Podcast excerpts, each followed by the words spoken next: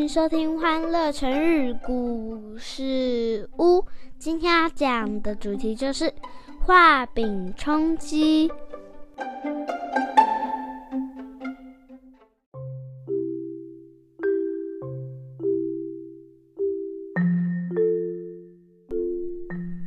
来来来，妈咪要开始说故事喽。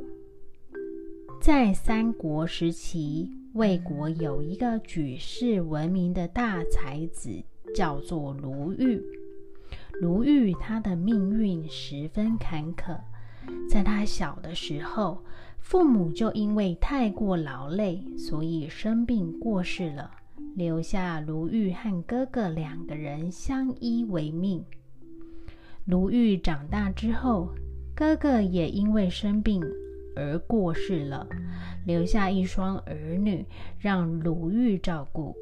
当时年纪轻轻的卢玉必须努力工作，才能养活自己跟侄子们。可是卢玉即便在如此艰难的环境下，从小爱读书的他，并没有因此就放弃课业。工作时。只要一有空闲，卢玉就会捧着书本读书，准备科举考试。皇天不负有心人，卢玉的辛苦有了收获，终于让他考上了进士，并且当上了大官，丰厚的薪水也改善了家中的环境。当官之后，卢玉一心为民服务，是远近闻名的清官，百姓们对他都十分尊敬，皇帝也十分信任他。当时官场制度除了科举以外，还有官员推荐。那些由官员推荐获得官职的人，通常能力都不佳，因此。皇帝十分不满意这些官员。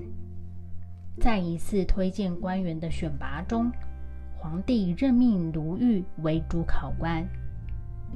皇帝对他说：“卢玉，朕信任你。你选择人才的时候，不要只看名声。名声就像是画在地上的饼一样，只能看不能吃。”是没有用的，要选真正会做事的人。之后，卢玉果然为朝廷选拔了许多努力的人才。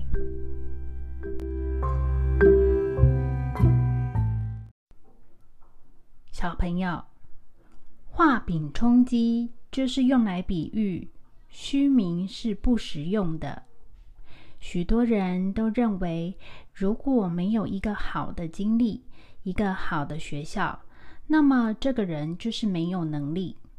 小朋友，我们要摆脱这种刻板印象，做事不能依靠虚名。不是所有能力都是可以从课本中学习的，有些真本事是需要靠时间的洗礼淬炼出来的哦。